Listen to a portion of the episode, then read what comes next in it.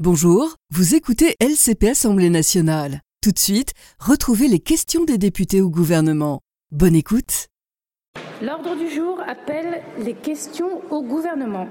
Et pour la première question, la parole est à Madame Isabelle Santiago pour le groupe socialiste.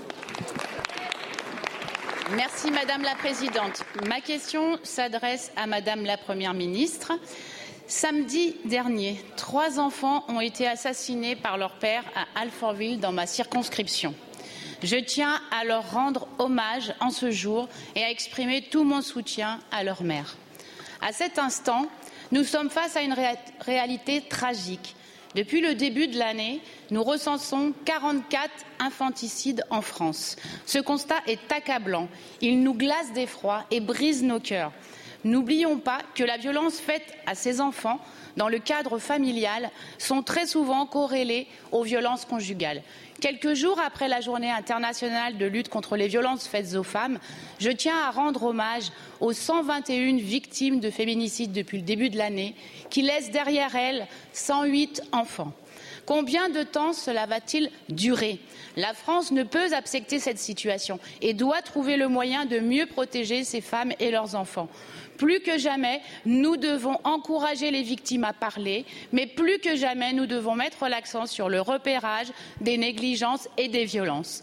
Pour cela, il faut revoir les protocoles de prise en charge des victimes. Vous avez annoncé lors du comité interministériel pour l'enfance le développement d'une UAPED par juridiction à l'horizon 2027. Or, le temps de l'enfant n'est ni celui de l'adulte, ni celui de la justice. Cette généralisation doit donc aller beaucoup plus vite et être accompagnée de véritables moyens. Ces unités sont essentielles car composées de professionnels clés tels que des pédiatres, les médecins légistes, les pédopsychiatres, les puéricultrices, les psychologues et les travailleurs sociaux. Les mineurs sont particulièrement vulnérables. Il est temps de coordonner une véritable médecine médico-légale qui va de pair avec la détection, la détection des négligences faites aux enfants. Merci. Je vous remercie.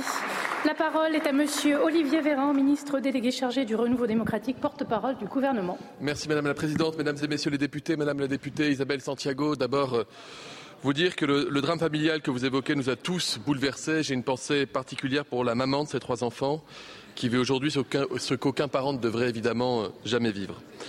Je tiens à rappeler ici ce que le gouvernement a mis en place d'abord dans la lutte contre les violences faites aux enfants, qui sont bien trop nombreuses, et vous l'avez dit dans votre question. Le précédent plan pour la période 2020-2022 a notamment permis de renforcer la prévention des violences sexuelles à l'enfant, à l'école, avec un dépistage systématique à l'occasion des trois visites médicales obligatoires agir contre les violences éducatives ordinaires avec la mise en place du site 1000premiersjours.fr, la mise en place de cinq nouveaux centres spécialisés dans la prise en charge du psychotrauma des enfants victimes de violences, ce qui porte le nombre de ces centres à 15, lancer le déploiement, vous l'avez dit, de 145 UAPED, c'est-à-dire des unités d'accueil pédiatrique enfants en danger. Le déploiement de ces UAPED propose d'accueillir dans un lieu unique euh, l'enfant victime pour qu'il ait à la fois évidemment un accompagnement médical, euh, social, juridique. On avait prévu initialement un UAPED par département et comme vous l'avez souligné dans votre question, il est désormais question, il est désormais programmé une unité par ressort de tribunal judiciaire d'ici à 2027. C'est une ambition forte. Ça nécessite effectivement le temps de la mise en place, mais si on va plus vite, on va plus vite, Madame la députée. Croyez en, en notre engagement. Je profite de ma réponse aussi pour saluer les travaux que vous avez réalisés, notamment cette proposition parlementaire que vous avez déposée, que le gouvernement a soutenue jusqu'à l'inscrire d'ailleurs sur son ordre du jour. Cette proposition de loi doit cheminer maintenant au Sénat et nous souhaitons que l'examen puisse aller le plus vite possible et nous souhaitons même d'ailleurs que les conditions soient réunies pour qu'une CMP puisse aboutir et que les principales propositions que vous faites, qui rejoignent d'ailleurs en partie les propositions de la Civise, puissent être appliquées pleinement de manière opérationnelle. Donc on est dans une course contre la montre, vous l'avez dit Madame la députée, mais je crois que là-dessus, l'unité nationale fera loi et sera source d'efficacité. Merci, Monsieur le Ministre. La parole est à Monsieur Didier Parakian pour le groupe Renaissance. Merci Madame la Présidente. Ma question s'adresse à Madame euh, la secrétaire d'État chargée de la citoyenneté, de la ville et du plan Marseille en Grand. Madame la Ministre, si je vous dis à jamais les premiers, vous me répondez évidemment Marseille. Vous étiez vendredi dernier dans la cité phocéenne pour annoncer l'accélération du plan Marseille en Grand. C'est bien la preuve que le président de la République et Marseille, ce ne sont pas que des mots, ce sont surtout des actes et du concret pour les Marseillaises et les Marseillais. Marseille en grand, c'est ce plan ambitieux et unique qui a été lancé en septembre 2021 pour faire de Marseille ce laboratoire en France des nouvelles politiques publiques autour de la sécurité, du logement, du social, des écoles, du transport et de la culture. Ce plan, c'est 5 milliards d'euros de l'État qui vont générer 15 milliards d'euros d'investissement au total. C'est aussi 20 ans du budget d'investissement de la ville de Marseille. C'est donc une chance historique pour notre ville, avec des projets qui vont contribuer à améliorer la vie de ses habitants. Madame la ministre, vous avez insisté sur la nécessité de jouer collectif pour réussir. Soit tout le monde gagne, soit tout le monde perd. Vos mots, je les partage du fond du cœur. Cette volonté de travailler à l'unisson doit mobiliser toutes les énergies pour Marseille et ses habitants. Alors, Madame la Ministre, pouvez-vous nous détailler ce plan? Quels seront les moyens de cette nouvelle étape pour faire de la deuxième ville de France la capitale de la Méditerranée? Je vous remercie. Je vous remercie. La parole est à Madame Sabrina Agresti-Roubache, secrétaire d'État chargée de la citoyenneté et de la ville. Merci, monsieur le député. Madame la présidente, merci, monsieur le député Parakian. Et si vous le permettez, j'associe tous les députés de Marseille à votre question. Pas les députés de la majorité, mais tous les députés de Marseille. Donc effectivement, le président de la République, euh, lors de son discours fondateur euh, du 2 septembre 2021, était venu annoncer euh, non seulement qu'il se mettait au chevet de Marseille et l'État entreprenait en réalité un, vrai plan de sauvetage de cette ville qui a accumulé, vous le savez, des retards considérables dans tous les sujets, transport, sécurité. Donc si vous me permettez, je reprends juste rapidement et je réponds précisément à votre question. Effectivement, je suis venue euh, vendredi dernier annoncer un plan d'accélération du Marseille en grand. Et le Marseille en grand, c'est quoi? Vous disiez 5 milliards d'investissements, ça concerne 1 milliard pour les écoles, 188 écoles totalement rénovées, reconstruites et euh, dans toute la ville et j'avais dit c'était un plan de désenclavement, pas seulement des quartiers nord, mais de toute la ville. L'autre chose, c'était un milliard pour les transports, dont 500 millions en investissement. C'est 350 millions d'euros que le ministre de la Justice, Éric Dupond-Moretti, est venu annoncer pour une nouvelle cité judiciaire. C'est aussi, et ça j'y tiens, c'est au niveau de l'ANRU, 650 millions d'euros sur 10 projets de l'ANRU.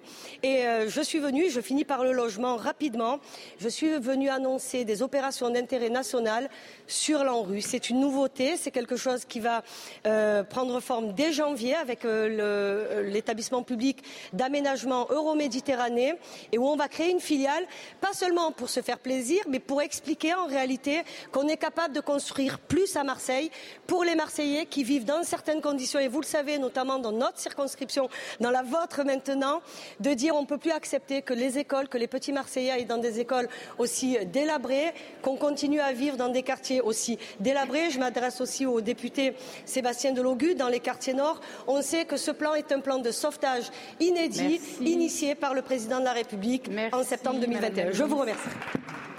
Merci. La parole est à Monsieur Hendrik Davy pour le groupe La France Insoumise.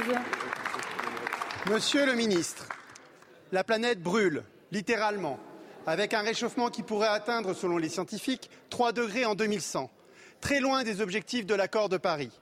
Alors que la COP 28 s'ouvre demain à Dubaï, tout un symbole, nous sommes de plus en plus victimes des conséquences de ce changement climatique. Canicules, sécheresse, incendies de forêt, tempêtes et inondations. Alors en 2017, Emmanuel Macron inventait le slogan Make our planet great again. Alors il y a les paroles et il y a les actes. Vous prolongez l'usage du glyphosate. Vous renoncez à rénover massivement les logements. Vous signez un nouvel accord de libre-échange avec la Nouvelle-Zélande. Vous soutenez les projets de Total. Vous favorisez la route avec la 69. Dernière hérésie climatique en date, le démantèlement de fret SNCF. Lundi, j'ai visité avec d'autres parlementaires le centre de Fos-sur-Mer. La Commission européenne exige que Fret SNCF rembourse 5 milliards d'euros car elle aurait été subventionnée par la SNCF au détriment de ses concurrents. Monsieur le ministre, vous négociez un non-paiement de cette dette contre le démantèlement de fret SNCF, avec à la clé la cession pendant dix ans de 30% de l'activité, un report du fret sur sur la route et la suppression de près de 500 postes. Alors cette solution est injuste socialement. Elle fragilise l'entreprise et suscite beaucoup de colère chez les salariés. Favoriser le transport routier est une hérésie pour le climat, la santé publique, mais aussi pour la sécurité routière. Comme le disait un syndicaliste rencontré lundi, pendant dix ans, on va regarder les camions rouler et voir crever nos enfants parce que la SNCF ne pourra pas reprendre un seul marché. Alors, Monsieur le Ministre, je vous le demande solennellement, désobéissez à la Commission européenne, refusez de liquider le fret SNCF et engagez un vaste plan de soutien au fret ferroviaire. Quand allez-vous sortir de l'inaction climatique pour laquelle vous avez été deux fois condamné? Passez enfin de la parole aux actes, Monsieur le Ministre. Je vous remercie. La parole est à Monsieur Christophe Béchu, ministre de la Transition écologique et de la cohésion des territoires. Madame la Présidente, Mesdames et Messieurs les députés, Monsieur le député Davy, passer de la parole aux actes, c'est précisément ce que nous faisons depuis 2017.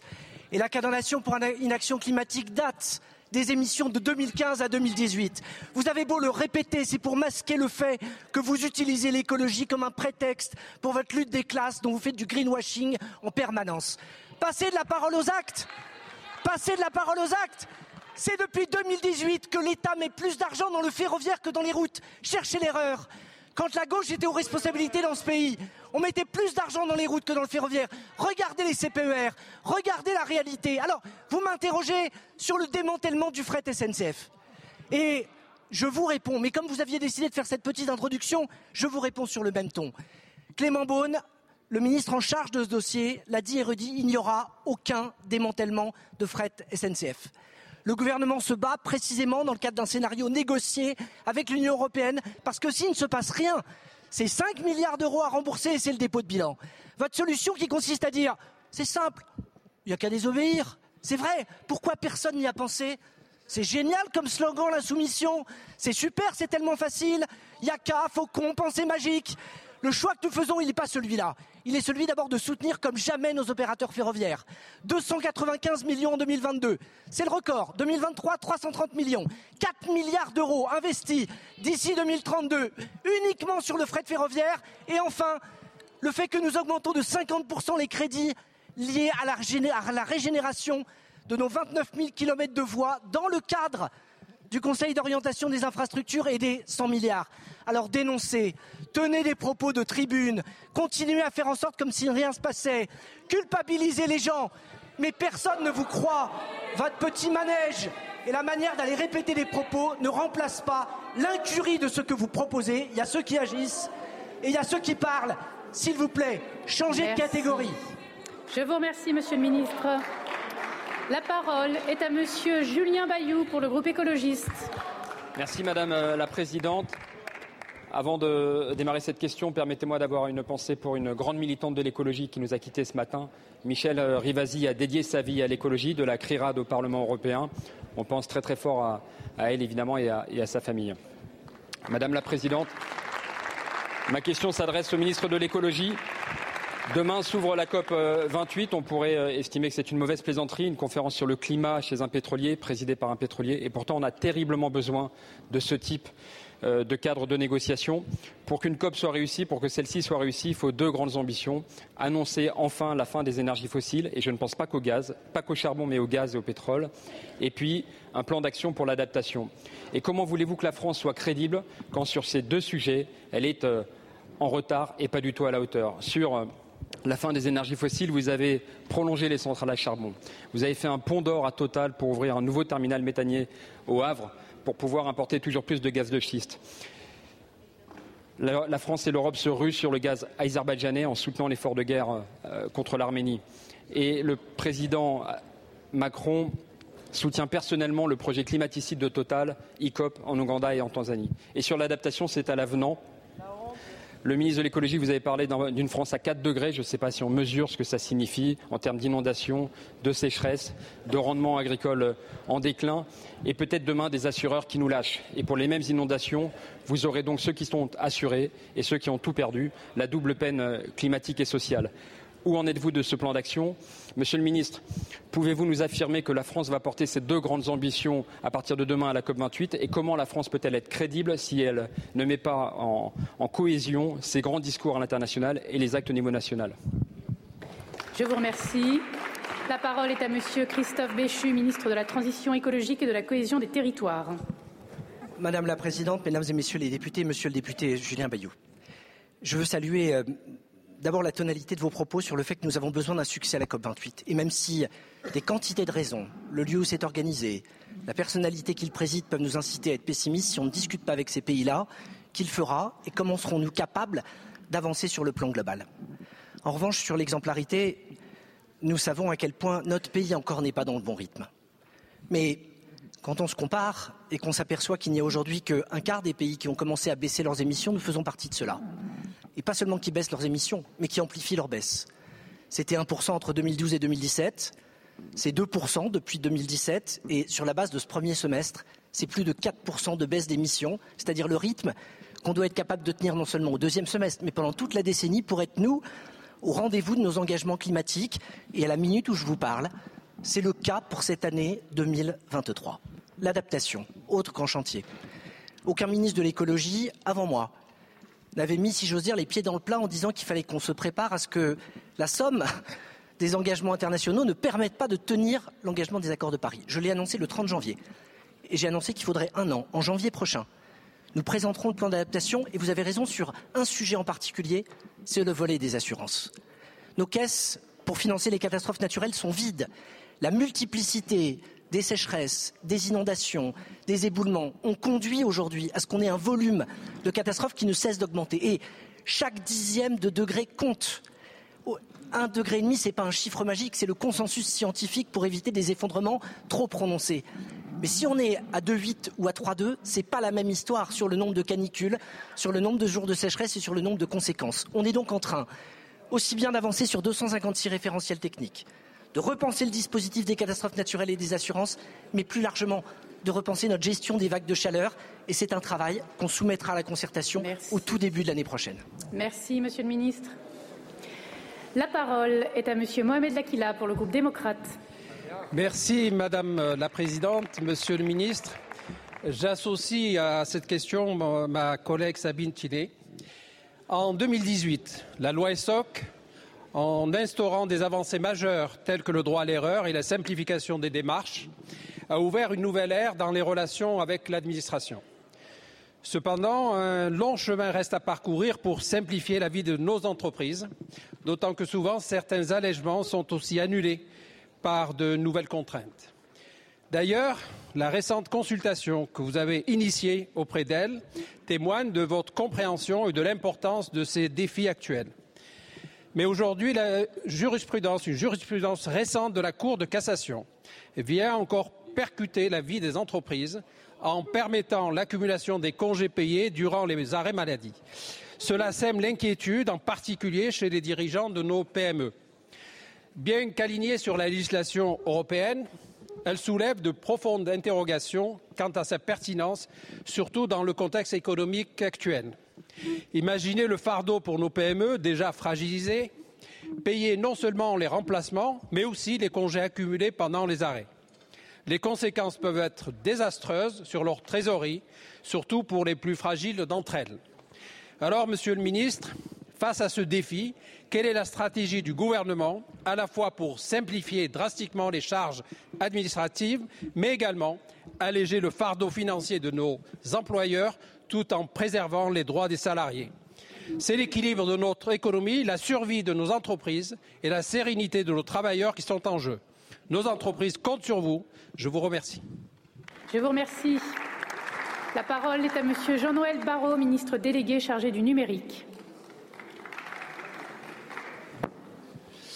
Madame la Présidente, Mesdames et Messieurs les députés, Monsieur le député Mohamed Lakila, le gouvernement partage votre obsession de la simplification, un sujet sur lequel vous avez, aux côtés euh, du gouvernement, au sein de la majorité présidentielle, agi depuis bientôt euh, sept ans.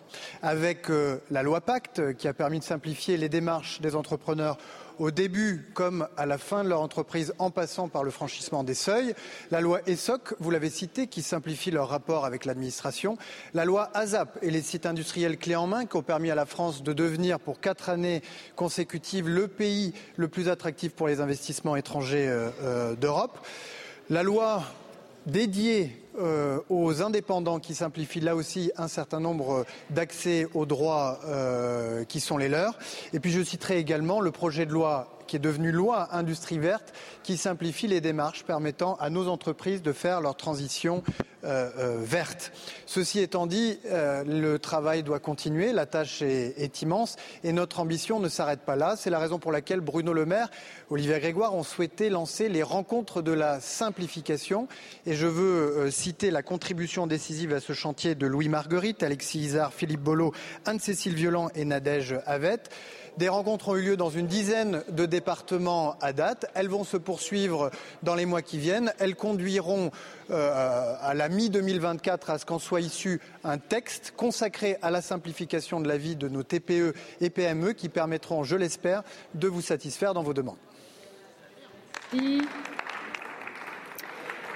La parole est à Monsieur Benjamin Saint-Huile pour le groupe Liberté Indépendant Outre-mer et Territoire. Merci Madame la Présidente. Ma question s'adresse à Bruno Le Maire ou à la personne qui voudra bien se donner la peine de me répondre. Le 10 novembre dernier, les partenaires sociaux ont trouvé un accord sur la nouvelle convention assurance chômage UNEDIC. Accord qui pourtant était financé mais qui n'a pas été agréé par le gouvernement, considérant que euh, tout n'y était pas, le compte n'y était pas.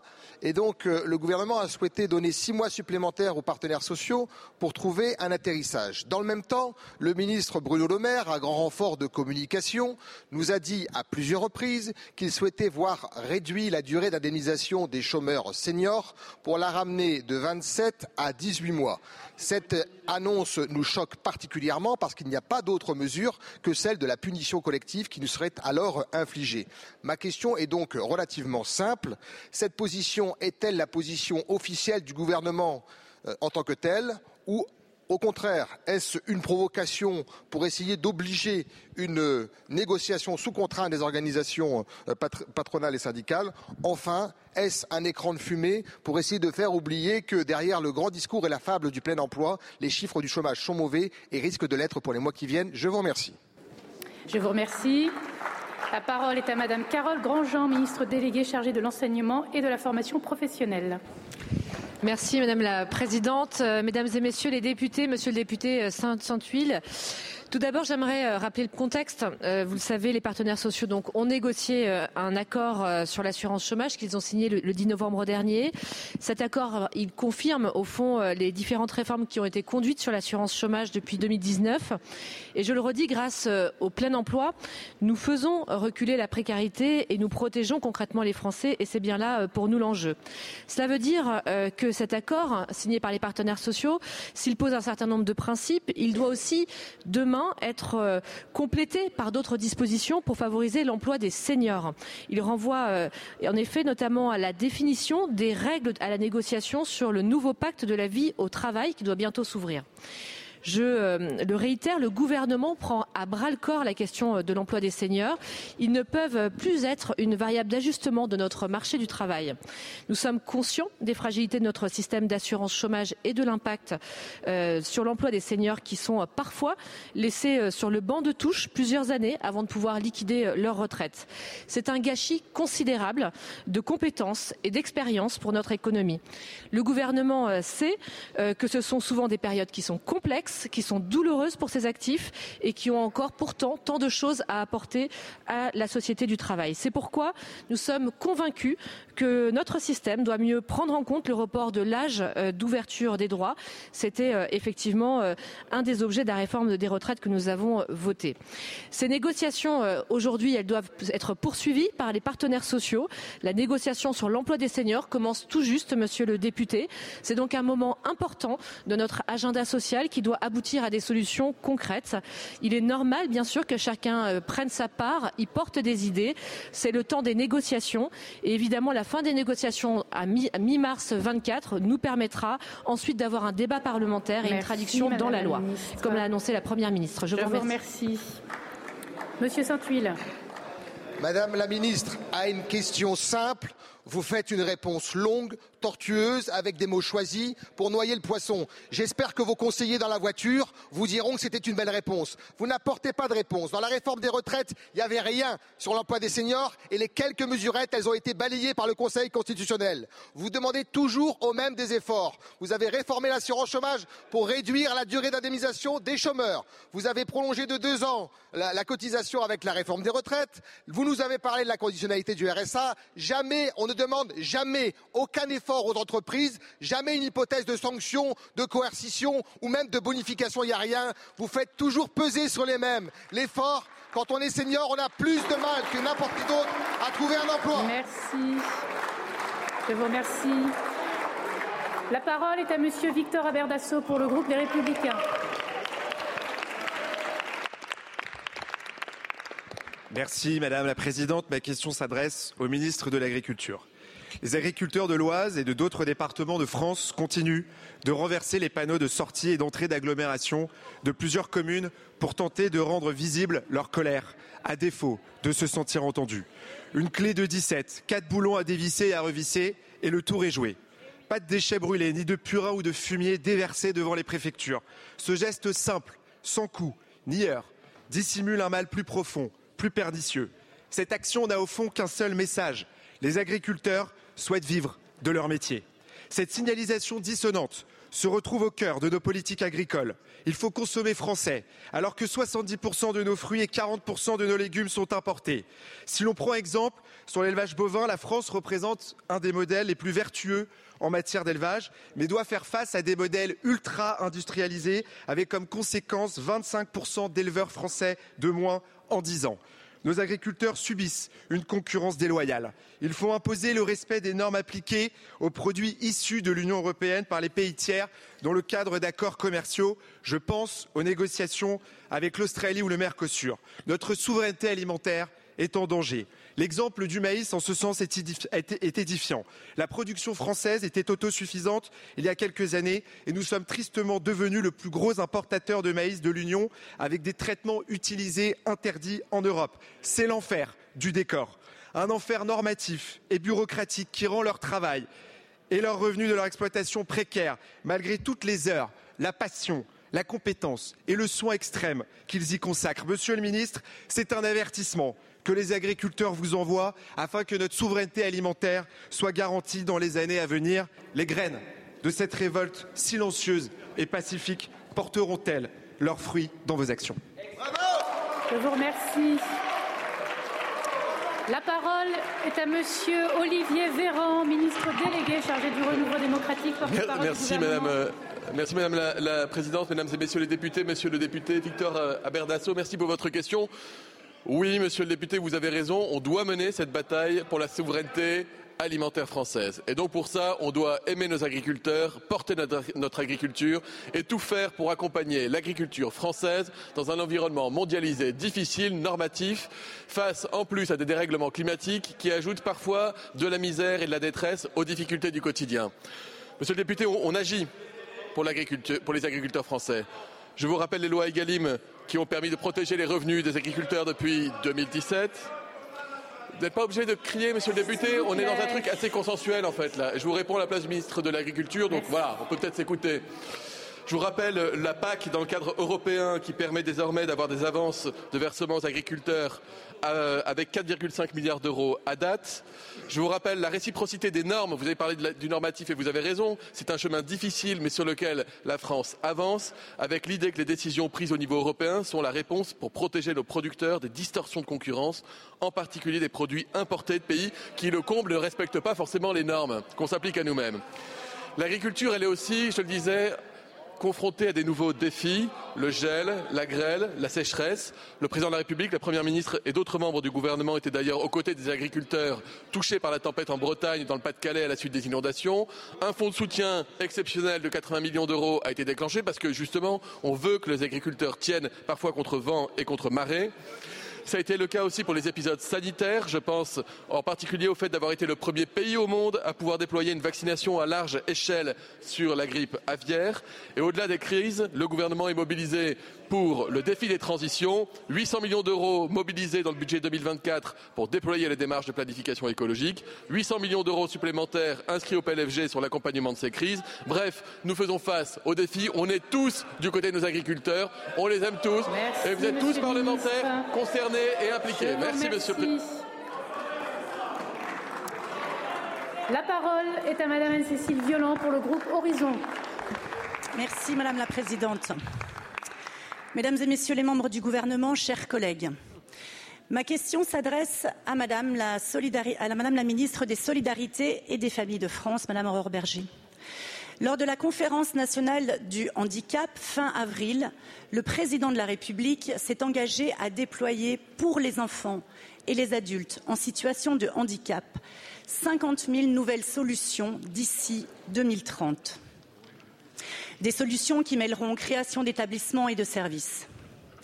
Aujourd'hui, nous sommes quelques députés à être sollicités par nos dispositifs locaux qui souhaitent être acteurs de la mise en œuvre de ces 50 000 nouvelles solutions et notamment les 100 instituts médico-éducatifs dans les écoles.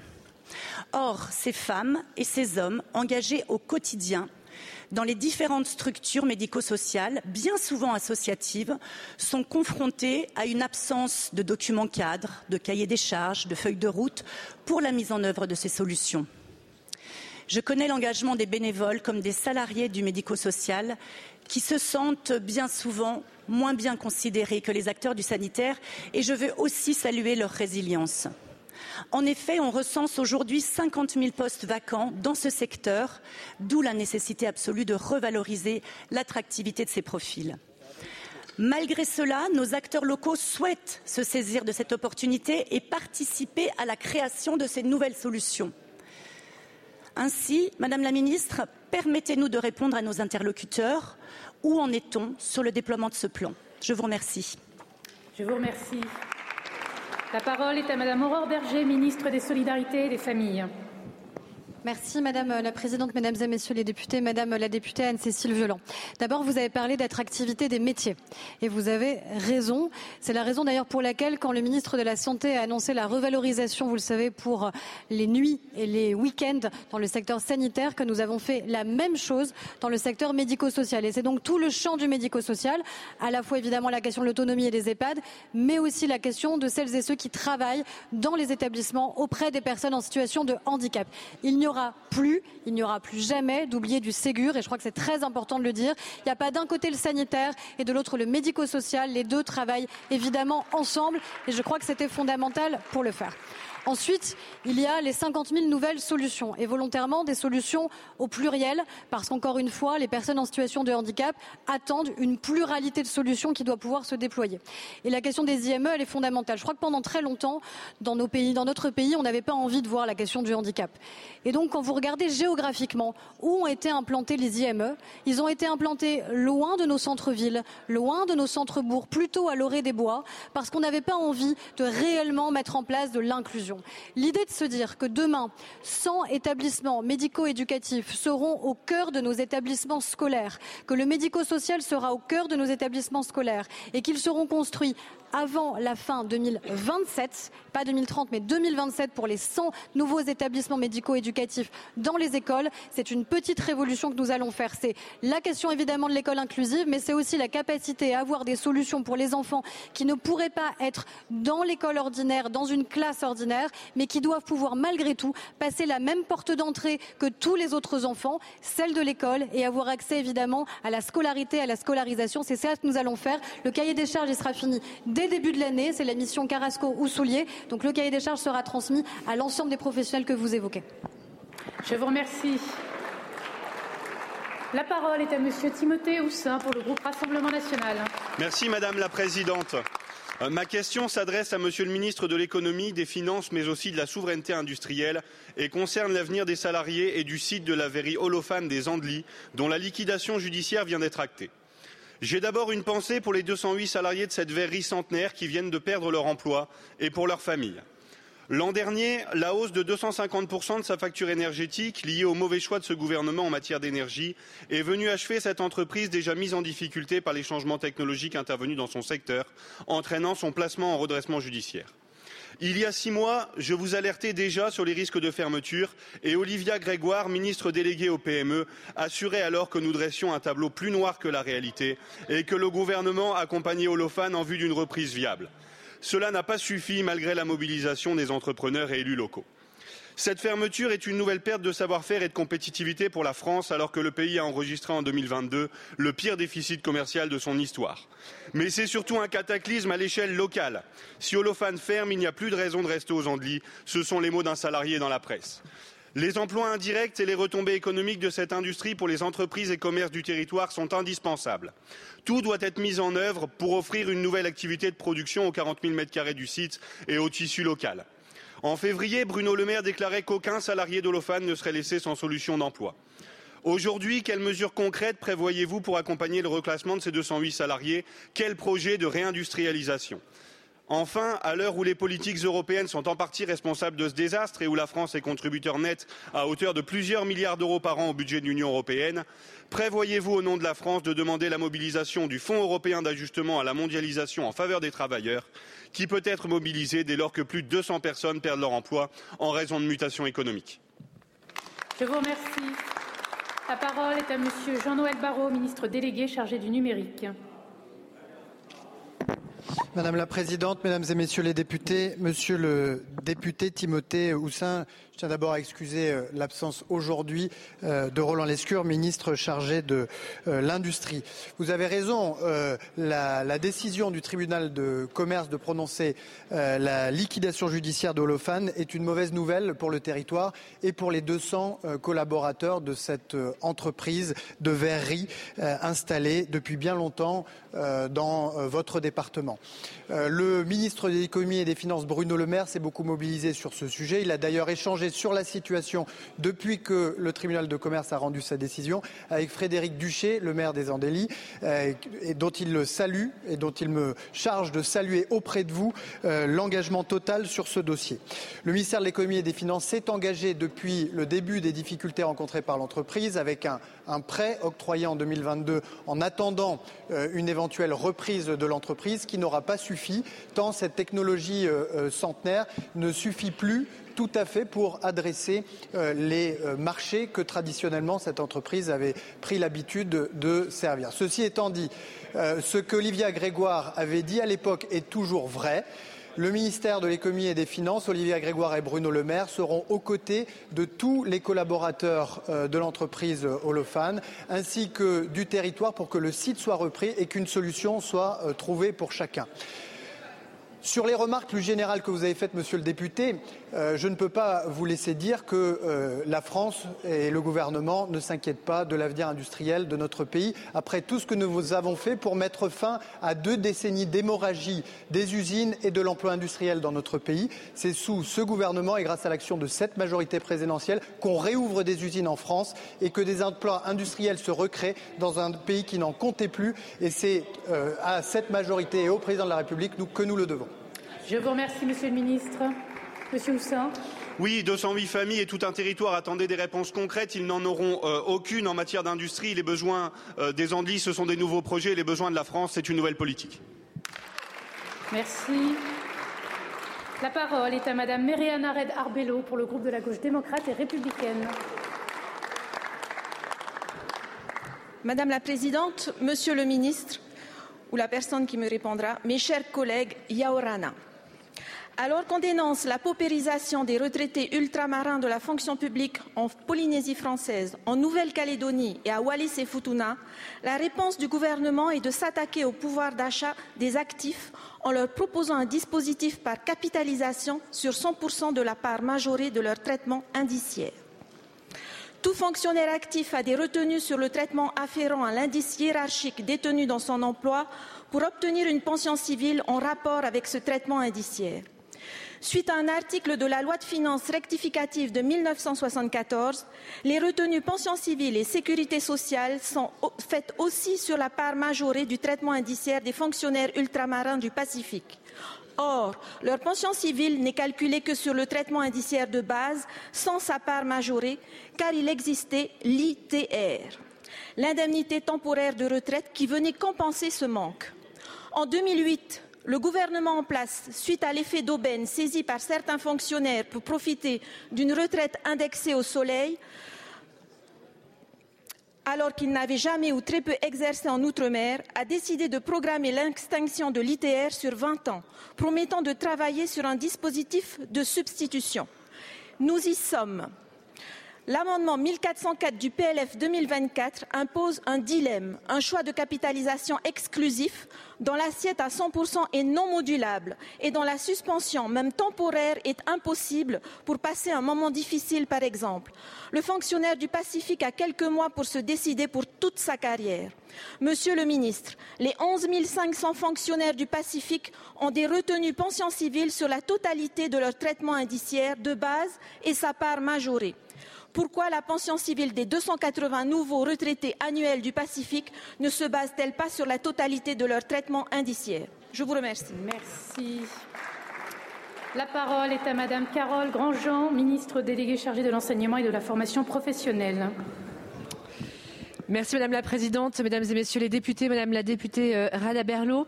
Vous interrogez le gouvernement sur les, les conséquences de l'extinction progressive de l'indemnité euh, temporaire de retraite. Je profite de votre question pour euh, saluer au nom du gouvernement l'engagement des agents publics en Polynésie et dans l'ensemble de nos territoires ultramarins. L'ITR est un dispositif dérogatoire, vous l'avez rappelé Madame la députée, pour les fonctionnaires de l'État qui décideraient de prendre leur retraite dans certains territoires ultramarins. Ce dispositif comportait de nombreuses limites et c'est pourquoi depuis 15 ans, les gouvernements successifs ont décidé son extinction progressive. Et nous ne reviendrons donc pas là-dessus. Toutefois, euh, nous sommes bien conscients euh, des conséquences de la fin de l'ITR pour le pouvoir d'achat des agents. Et c'est pour ça que le président de la République a souhaité qu'un nouveau dispositif soit mis en place en concertation avec les élus et les partenaires sociaux. Nous sommes partis d'un constat simple. Si les écarts entre le coût de la vie dans l'Hexagone et le Pacifique sont bien pris en compte pendant la vie active de l'agent, grâce à une indexation euh, de la rémunération, ces écarts ne sont pas bien pris en compte lors des départs en retraite. C'est pourquoi euh, Monsieur le ministre Guérini, que j'excuse aujourd'hui, qui est à l'étranger, a proposé un dispositif qui permet à un agent de la fonction publique d'État ou à un militaire de surcotiser sur l'ensemble des compléments de rémunération perçus sur ces territoires au régime de la retraite additionnelle de la fonction publique. Et pour s'assurer que l'adhésion à ce dispositif est un effet immédiat, un montant plancher est prévu. Aucun agent ne pourra ainsi toucher moins de 4 000 euros annuels. Vous le voyez, alors qu'aucune solution n'avait été définie depuis plus de 15 ans, nous agissons concrètement pour déployer des solutions adaptées aux retraités ultramarins tout en maintenant les principes d'équité et de contributivité qui fondent notre système des retraites. Je vous remercie. Merci Madame la Ministre. La séance des questions au gouvernement est terminée. La séance est suspendue. Vous venez d'écouter Les questions au gouvernement, un podcast proposé par LCP Assemblée nationale chaque mardi. À bientôt.